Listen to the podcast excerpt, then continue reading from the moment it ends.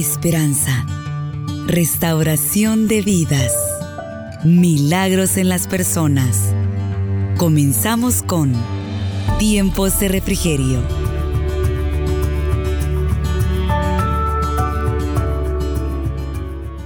Evangelio según San Juan, capítulo número 8. Vamos a leer solo un verso de la palabra del Señor, conocidísimo el versículo que creo que usted se la puede de memoria. Capítulo número 8 y verso 31. Dice la palabra, 31 y 32 vamos a leer. Dice, dijo entonces Jesús a los judíos que habían creído en él, si vosotros permaneciereis en mi palabra, seréis verdaderamente mis discípulos y conoceréis la verdad y la verdad os hará libres. Hay expresiones que son unas expresiones bastante frecuentes. Cuando yo las diga, a lo mejor usted se identificará con algunas. A veces las personas decimos, fulano se enojó por mi culpa. O decimos, por mi culpa mi esposo anda como anda. O decimos, es que no he orado lo suficiente. Es que yo no he sido, no soy la mejor madre que mis hijos necesitan, por eso ellos andan en la calle. O decimos, yo no soy la esposa idónea que mi esposo necesita y por eso él no se afirma en los caminos del Señor. O decimos, es que es mi culpa por la que el Señor no ha respondido, porque yo no le cumplí al Señor. Hay gente que por situaciones que pasaron hace muchos años, siguen creyendo que es la razón por la que el Señor no ha respondido a una petición, alguna situación que hay en su corazón. Es más, hay gente que viene a lugares a orar porque creen que ellas necesitan orar porque en el pasado no lo han hecho y por su culpa la situación en su familia, la situación en su hogar, la situación eh, está como está porque es su culpa. Incluso he oído a personas, y lo comentaba con alguien hace unos días, que las que somos servidoras del Señor, que por la gracia de Él predicamos, o hombres que también predican la palabra, muchas veces incluso cuando hemos predicado y al final decimos es que yo no me preparé lo suficiente, es que por mi culpa este día no pasó lo que yo le había pedido al Señor, ya le había pedido un milagro y no pasó. Hermanas, ¿de qué estamos hablando? Estamos hablando de expresiones que muestran un sentimiento, una emoción que se filtra en el corazón de las personas que se llama culpabilidad. Y la culpabilidad, hermanas, es una de las, de las emociones, de los sentimientos más destructivos en el corazón de la persona. Porque, hermana, un hecho incorrecto y a veces que a la persona le parece que fue incorrecto. A lo mejor no fue una acción eh, pecaminosa, a lo mejor no fue un hecho malo, a lo mejor no fue un error, pero cuando a la persona le parece que sí lo fue, esa idea de ese hecho que ocurrió en el pasado, hermana, le atormenta y le sigue en el presente. Es más, hay personas que se sienten culpables de años, de cosas que pasó cuando ella todavía estaba en la casa con sus padres, mi papá se murió por mi culpa, o mi mamá se murió por mi culpa, yo fui una joven rebelde. Y hermanas, situaciones que vienen de años arrastrando y que son como una sombra en la vida de la persona. Y no estoy hablando, hermanas, de la culpabilidad que se genera cuando hemos fallado al Señor como resultado del pecado en la vida del hombre, porque de esa culpabilidad es una culpabilidad que, como dice Pablo hablando a los corintios, la tristeza que es según Dios, dice él, produce arrepentimiento. O sea que cuando Dios, hermana, carga su corazón o el mío, y cuando el Señor pone una tristeza debido a que hay un pecado que está oculto, alguna acción que hicimos y que es un pecado no confesado y por lo tanto no perdonado, entonces esa culpabilidad genera tristeza, pero sabe cuando es según Dios, como dice Pablo, produce arrepentimiento. Y cuando usted se arrepiente y cuando usted viene a los pies del Señor o cuando usted le confiesa y le dice, como el hijo allá el llamado hijo pródigo, el hijo perdido que habla Lucas, que dice que él cuando se encontró allá en la posilga, y él dijo, ¿y yo qué estoy haciendo aquí? Y viene él, se levanta y va donde el Padre y le dice, Padre, he pecado contra el cielo y contra ti.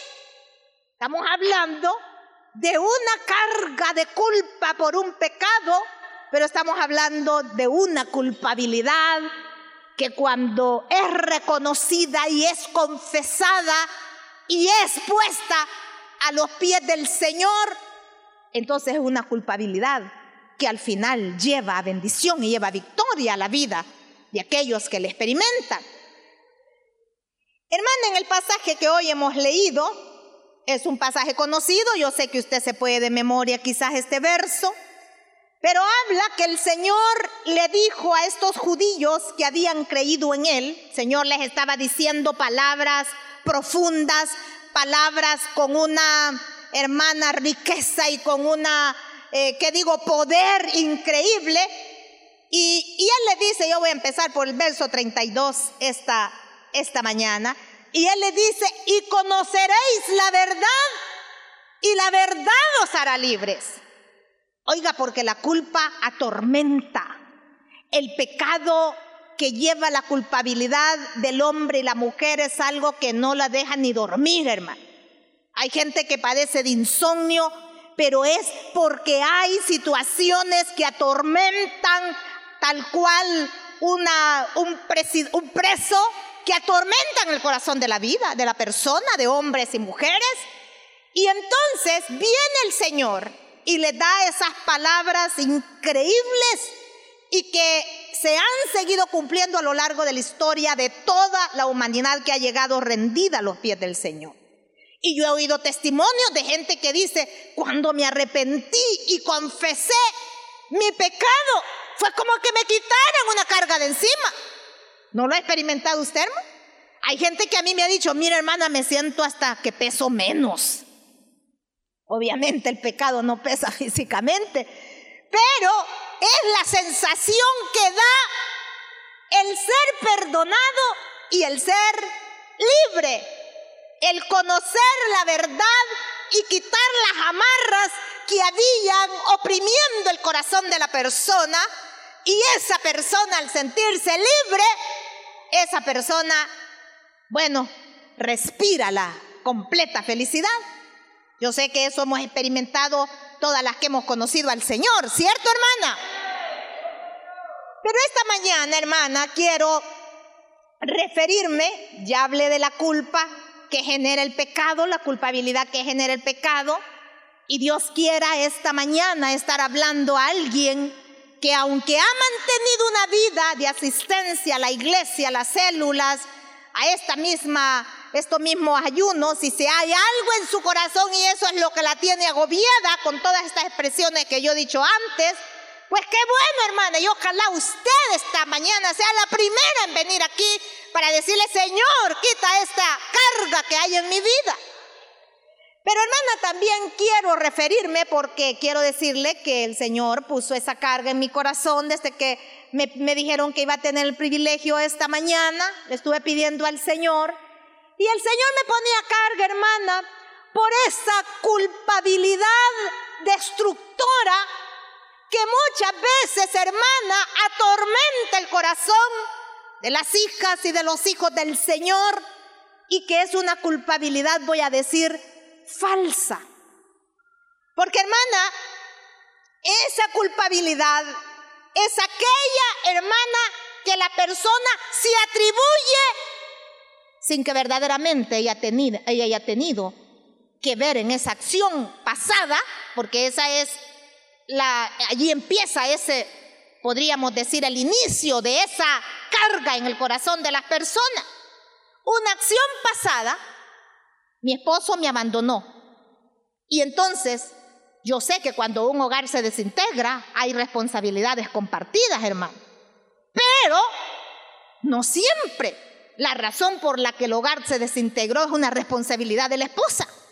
Ella hizo todo lo que pudo y sin embargo aquel era un, este, ¿qué digo? Eso era un hombre que le gustaba tener dos, tres y cuatro. Él así había aprendido, era un promiscuo sexual y él así quería vivir como soltero y por fin un día de tanto se va y abandona a la mujer.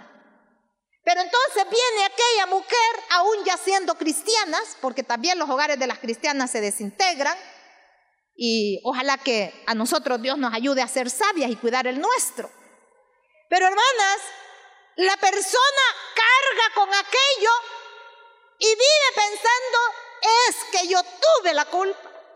Sí, y, no, y estas mujeres a veces han llegado al extremo de ir a suplicarle al hombre. Yo he sabido de casos que han ido a suplicarle. Mira, me voy a portar bien. Mira, regresate. Yo te necesito. Y no digo yo que sea malo buscar una reconciliación, pero pasando por la dignidad de ella y solo porque ella cree que ella es la culpable, entonces allí es necesario que esta mañana aprendamos acerca de ello.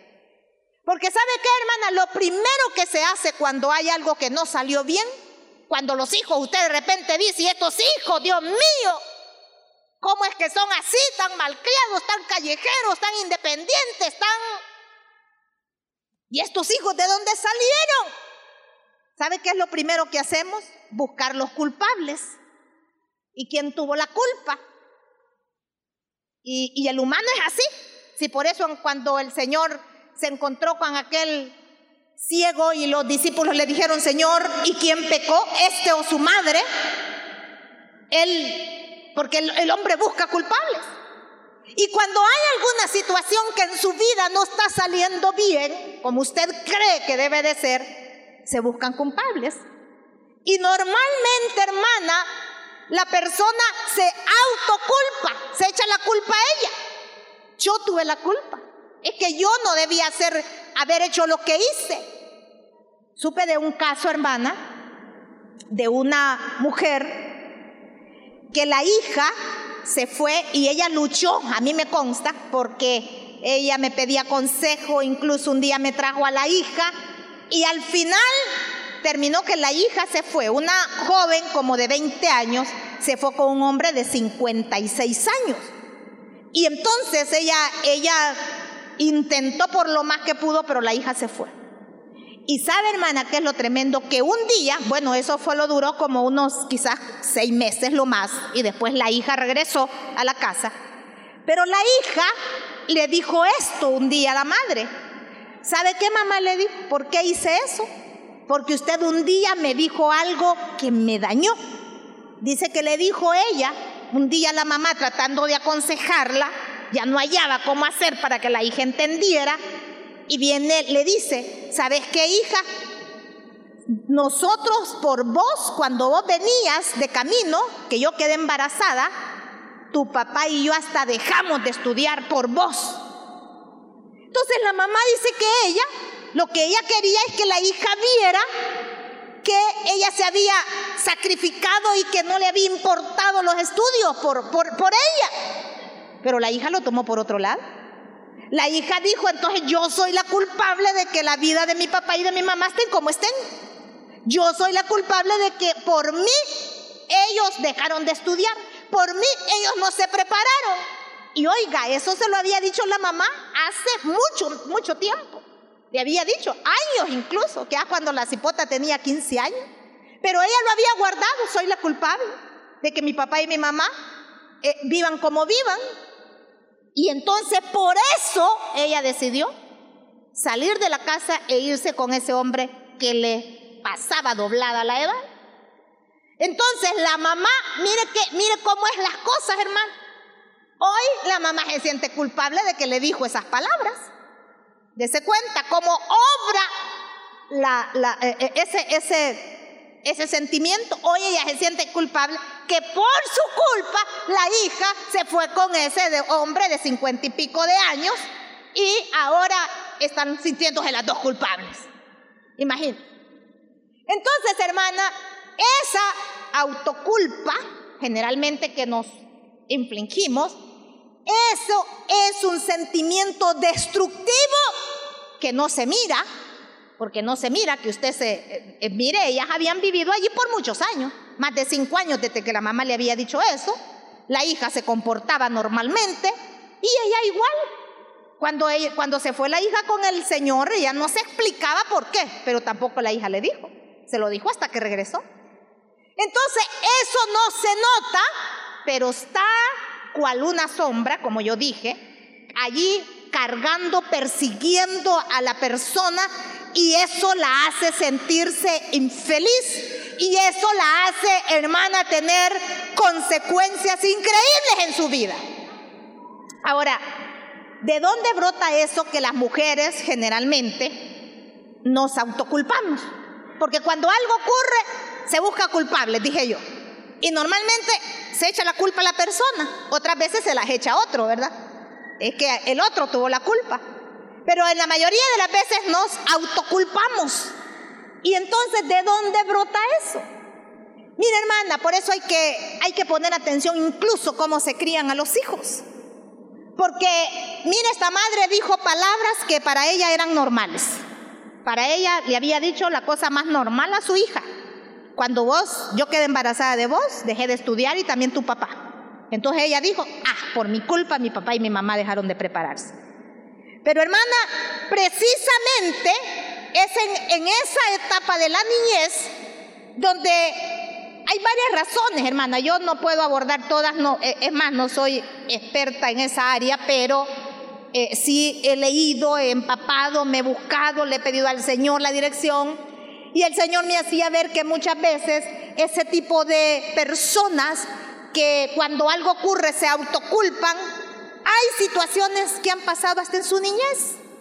Y por ejemplo, hermana, yo, bueno, hay hasta un anuncio, yo vi un anuncio en la televisión eh, hace quizás unos un año, hoy ya no lo he visto, a lo mejor todavía está, yo veo poca televisión, pero salía una mujer que le duele la cabeza, salió una, una mamá que le duele la cabeza.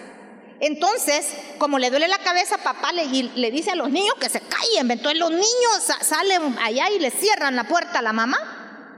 Entonces, pareciera que el mensaje es, no molestemos a mamá. Ella ahorita le duele la cabeza y es porque nosotros estamos haciendo mucha bulla. Entonces, hermanas, es muchas veces la crianza de los hijos, formaciones represivas y recriminadoras para los hijos, los marca y los predispone para que después en su vida ellos de cualquier cosa se hagan cargo que ellos son los culpables. Y por ejemplo las madres en su afán de que el hijo se corrija cuando ya las tiene al borde de la desesperación, le dice, niño, por tu culpa me duele la cabeza. Por tu culpa no fui al culto porque por prepararte la comida no me fui al culto.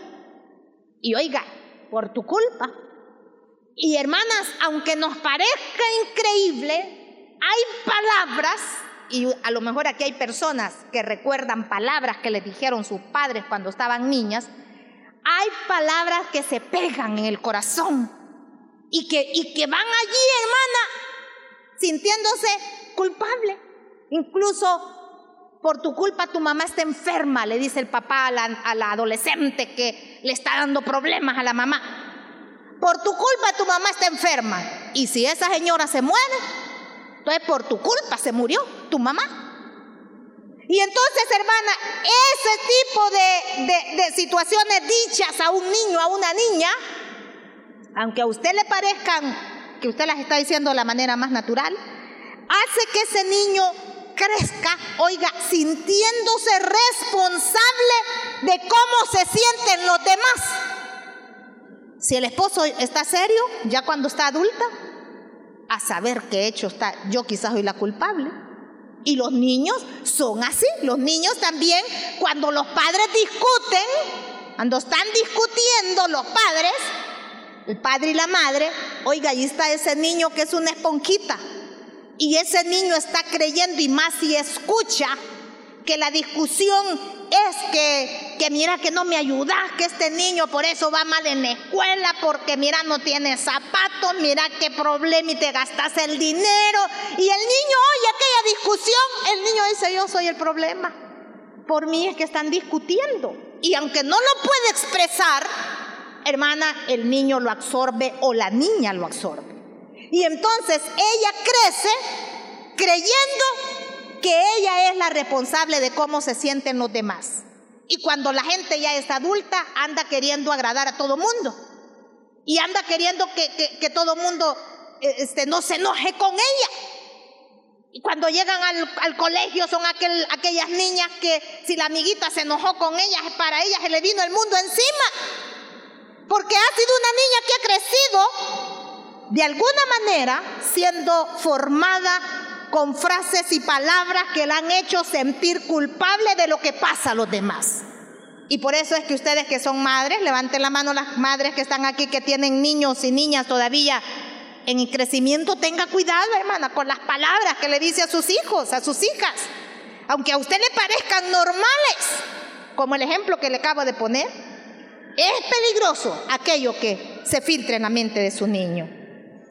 Por otro lado, hay otra razón de por qué esa tendencia a culparse de las cosas que no salen bien en su entorno, aparte de ese tipo de, crianza en la niñez, tenemos que decirlo, aunque con el respeto de los varones que nos acompañan esta mañana, pero también muchas veces es el machismo. El machismo, hermana, a nosotras las mujeres nos ha afectado muchísimo. Y, es aquel tipo, yo supe de un caso, hermana, son casos extremos que hasta uno dice, Dios mío, de un hombre que estaba culpando a la esposa porque eh, ya tenían un varón y luego tuvieron otro hijo. Y estaba culpando a la mujer porque tuvieron otro varón y él quería niña. Y entonces, solo por eso, imagínense, cuando que es el hombre el que humanamente determina el sexo, porque en esa fecundación del, del huevo por el espermatozoide, los científicos han encontrado que quien determina el sexo es el hombre. Pero el hombre, como él no sabe eso, y, y, otro varón, ¿verdad? Y él quería niña, entonces culpa a la mujer. O tal vez problemas que se dan en el hogar, usted sabe, económicos, que con los hijos, ¿qué le dice el esposo a la, a la mujer? Por tu culpa esos hijos andan así. A lo mejor en la iglesia pasás. Como eh, no, vos no les pones la autoridad, bueno, y él pues.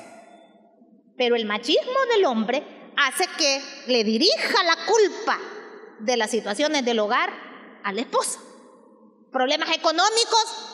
Y él dice, ah, ¿por qué es que no sos una buena administradora? Y la mujer dice, ay, si es cierto, no soy una, buena administradora. ¿Y quién va a administrar un dólar para que alcance para todo?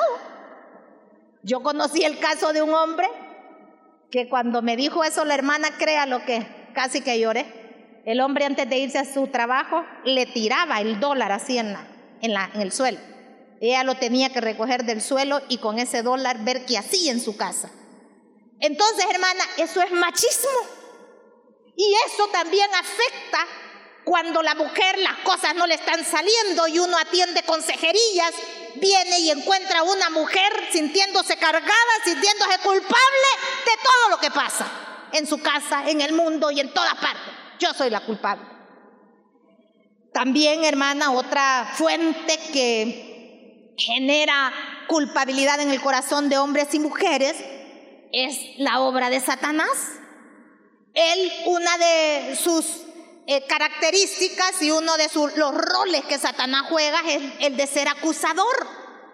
La Biblia dice en Apocalipsis capítulo 12 y verso 10, dice Juan hablando, entonces oí una gran voz en el cielo que decía, ahora ha venido la salvación, el poder y el reino de nuestro Dios y la autoridad de su Cristo porque ha sido lanzado fuera el acusador de nuestros hermanos, el que los acusaba delante de nuestro Dios día y noche. Entonces, hermanas, muchas veces sucede algo y Satanás a través de sus emisarios manda pensamientos y la hace sentir a usted culpable de aquello que ha ocurrido. Entonces, hermanas, ¿cuáles son las consecuencias? Las consecuencias son, hermana, una vida de intranquilidad, una vida, hermana, de conflicto. Se vive pensando, hermana, que toda la situación que ocurre, ella es la principal protagonista de lo que ha ocurrido. Se recuerdan los errores pasados y ¿sabe para qué? Se recuerdan para recriminarse, para seguirse autoculpando. Entonces, hermana, ¿qué sucede? Los psicólogos dicen que hay consecuencias físicas, dolores de cabeza, dolores de espalda, dolores, y no estoy diciendo que todos los dolores de espalda sean culpabilidad guardada. No estoy diciendo que las jaquecas y todas las migrañas y todo lo que hoy hay eh, sea origen en eso, pero sí muchas veces le duele la cabeza y siente como una presión en la cabeza, y es porque la vida de esa persona es como una vida que está presa, como una vida que no está libre, como leímos ahora en la porción. La verdad les hará libres. Entonces hay consecuencias físicas como eso, como dolores de cabeza, dolores de espalda, colon irritable y muchas situaciones que vienen físicamente como producto de una carga de culpabilidad guardada en el corazón de la persona. También hay consecuencias emocionales y usted sabe la famosa baja estima, es una gran realidad porque mire esa, esa joven, esa señorita, y sabe por qué le estoy compartiendo el caso, porque la mamá es una mujer tan, como le dijera, tan, siento, a mí me sorprende, porque ella me dijo, hermana Carmencita, le voy a contar esto porque yo sé que este, usted le sirve este tipo de, de experiencia y cuando lo pueda compartir, compártalo para que otra no viva lo que yo he vivido. Entonces, hermana, esta, esta mujer realmente me dice, hermana, me siento tan mal, me siento que yo soy la que no funcioné como madre. Y entonces, y la hija igualmente se sentía tan mal para que se haya ido con un señor de 52 años, ¿verdad? Porque, eh, como queriendo decir, ¿y quién, qué joven se va a fijar en mí? Yo mejor me voy con este señor, el primer anciano que pasó frente a ella. Con este me voy, dijo. Y entonces, hermana, ¿por qué? Porque ella se sentía tan poca cosa. Ella la culpable de que su papá y su mamá no hubieran estudiado, que no se hubieran graduado, porque dejaron las carreras universitarias a medias. Entonces, ella sentía que era culpable y esa es una característica, la baja estima. Y hay también características emocionales externas que así se notan, hermano. Y muchas veces aquella gente excesivamente ansiosa y llegan allá donde es que me duele aquí, dicen en el corazón, que siento una gran presión. Y llegan al consultorio y el doctor le dice, mire, usted tiene un corazón como de 15 años. Y ella piensa que ya le va a dar un infarto. Todas esas ansiedades, todas esas nerviosismos, todos esos tics nerviosos todas esas situaciones, muchas veces lo que tienen en la base es un corazón que se siente culpable. Oiga, hermano, y por eso es que cuando el Señor me puso el pensamiento, yo le dije, Señor, aquí me voy, porque tu pueblo debe ser un pueblo libre. Tu pueblo necesita ser un pueblo que te alabe, que viva su vida con la libertad que tú compraste en la cruz del Calvario. Hay consecuencias, hermana, y ese, algunas de las que yo le acabo de mencionar por el tiempo son algunas de esas. Pero hermana, creo yo que el Señor nos da la clave en esta porción que hoy hemos leído. Porque Él dijo, le dijo a los judíos, ahora voy con el verso 31, le dije que me iba a ir de atrás hacia adelante. El Señor dijo esto, si vosotros permaneciereis en mi palabra, o sea que eso es un sí condicional. Porque no es aquello que usted llegó a Cristo, a lo aceptó en algún momento de su vida y que automáticamente a usted ya no le va a pasar nada más. No, este es un sí condicional. Si vosotros, o sea, si ustedes permanecen en mi palabra, seréis verdaderamente mis discípulos. Y luego dice, y conoceréis la verdad y la verdad os hará libres. Hermana, el Señor nos llama a permanecer en Él. ¿Por qué, hermana? Porque el Señor conoce la fragilidad del corazón con tendencia al pecado. Aunque conozca, aunque un día le rendimos al Señor, hermana, estamos tan frágiles, tan sensibles a que de repente se nos venga un recuerdo de la niñez. Y como yo le dije, ¿por qué? Así la criaron. Por tu culpa estoy enferma y aunque la mamá se lo dijo hace 50 años, la, la persona se acuerda de eso.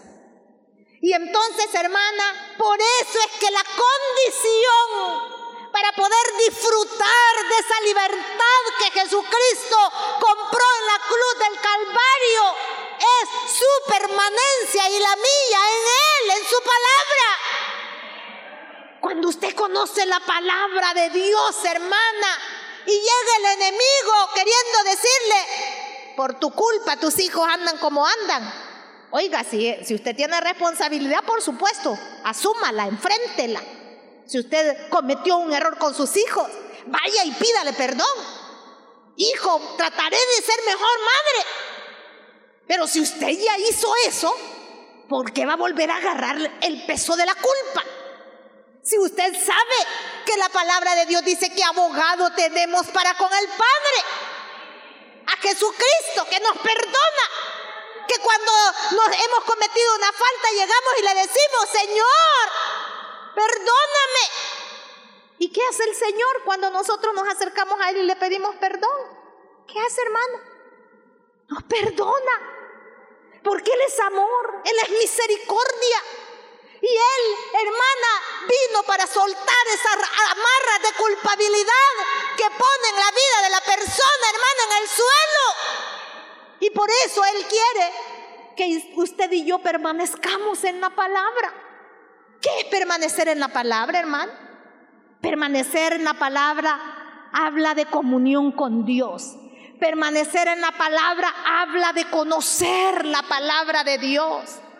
Y conocerla, hermana, para cuando llegue el pensamiento que la culpa, cuando llega el señalamiento que la quiere poner nuevamente bajo la esclavitud del pecado, usted le diga, mm, hace rato me perdonaron ese pecado y porque ahora me lo estás trayendo a cuenta. Permanecer en la palabra, hermana, es algo que necesitamos hacer, es algo que debemos hacer. Esa será, hermana, su asidero en el momento que venga el recuerdo, en el momento que venga el pensamiento que la hace autoculparse, que la hace autoflagelarse. En ese momento usted, con la palabra, usted podrá decirle, Dios me ha hecho libre. Él murió por mí en la cruz del Calvario. Yo soy una hija de Él. El Señor sabe que como humanas cometemos errores. Porque a veces le digo o insisto en la idea porque sé, quiero dejar esto bien afirmado para la gloria del Señor. Muchas veces nos culpamos de cosas que, trivialidades, hermano, que ni son faltas, que ni son pecados y se culpa que mi amiga se enojó conmigo. ¿Y usted qué culpa tiene que su amiga de vez en cuando ande, como dicen, con la luna? Y porque usted se culpa. Es que yo no pude mantener la amistad. Entonces yo tengo la culpa. ¿Y por qué? Entonces, hermana, conocer la verdad nos hace ser personas, hermana, en nuestro juicio cabal. Conocer la verdad nos hace poner las cosas en su lugar correspondiente. Conocer la verdad nos hace, hermana, llegar con humildad cuando hemos pecado delante de Dios. Y conocer la verdad también nos hace pedir perdón a nuestro prójimo, a nuestro hermano, a nuestro esposo, a nuestros hijos, a nuestros padres, a nuestros vecinos, a nuestros amigos. Conocer la verdad nos hace estar en el juicio cabal. Y nos hace, hermanas, no, dejar, no dejarnos amedrentar cuando el enemigo quiere poner una carga que no es suya. Y la libertad que el Señor nos da, y Él dijo, y conoceréis la verdad. ¿Y qué dice? Y la verdad os hará libres. Gloria a Dios. No quiero preguntar porque, no quiero, pero voy a preguntar y no le pido que levante su mano. Pero si usted algún día estuvo en un centro penitenciario, usted sabe de qué estamos hablando cuando se siente libre. No sé si nos acompañará alguien esta mañana, pero yo lo sé porque yo he ido a predicar a cárcel de mujeres y bueno, una vez pasamos, hicimos una vigilia y entonces allí me quedé toda la noche. Cuando salí en la mañana de, ahí de ese lugar me sentía, pero eh, Dios me permitió sentir un poquito la, la experiencia de esas mujeres allí, meses y años, y cuando reciben libertad, ellas sienten, hermana, que no hay problema que se les ponga por enfrente, que no puedan resolver. Porque ahora están libres, entonces ahora van a poder trabajar, van a poder desarrollarse, van a poder hacerle frente a la vida. Oiga, es que la libertad da, hermana, capacidad de pensar, capacidad de accionar, capacidad de vivir a pesar de las situaciones difíciles.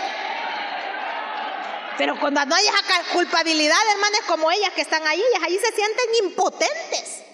Ellas allí lloran y ellos allí le dicen a uno, ay, como si pudiera ir a visitar a mi hijo, a mi hija, si pudiera hacer esto, lo otro usted, porque ellas están imposibilitadas. Y cuando ellas salen, hermanas, ellas se sienten bien. Y más si salen como hijas de Dios. Porque muchas salen como hijas de Dios, ya de allí salen dispuestas a vencer al mundo, a vencer al diablo, a vencer a Satanás, a vencer al acusador. Salen dispuestas a eso, hermana. Entonces, ¿cuánto más usted y yo que no estamos allí?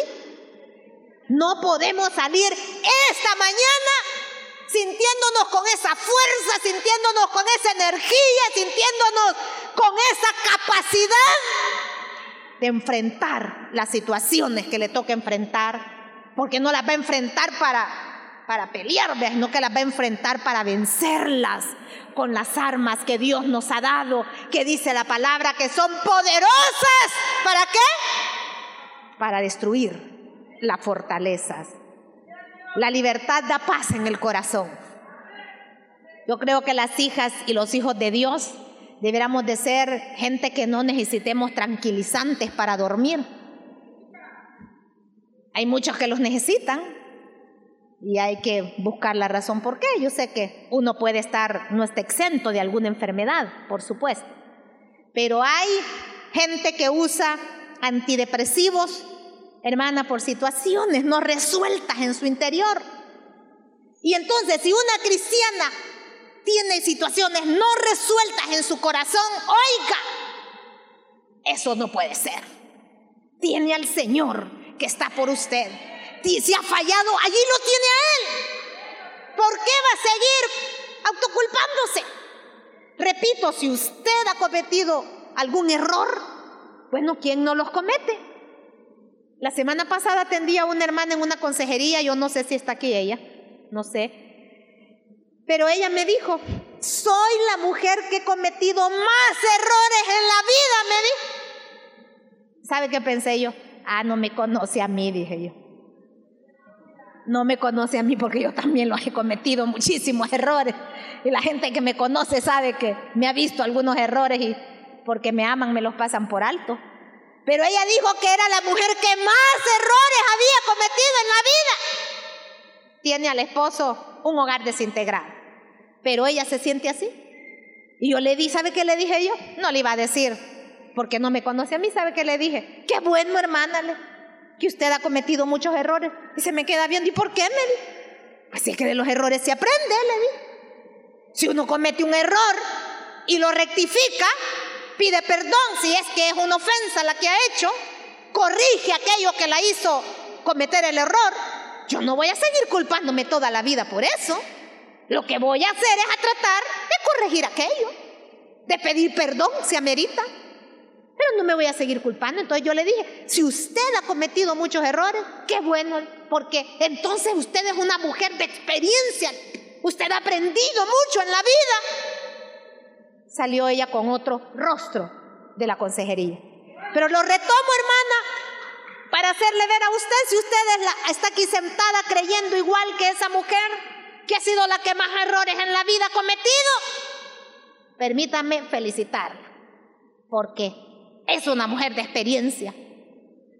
Por supuesto, se ha pedido perdón, se ha arreglado las cosas con el Señor, porque no estamos hablando de una experta en pecar, ¿verdad? Estamos hablando de un experto en fallar, pero en rectificar. Y en la primera rectificación es el perdón que está dispuesto, disponible para usted y para mí. Cierre sus ojos esta mañana y conoceréis la verdad. Y la verdad os hará libres.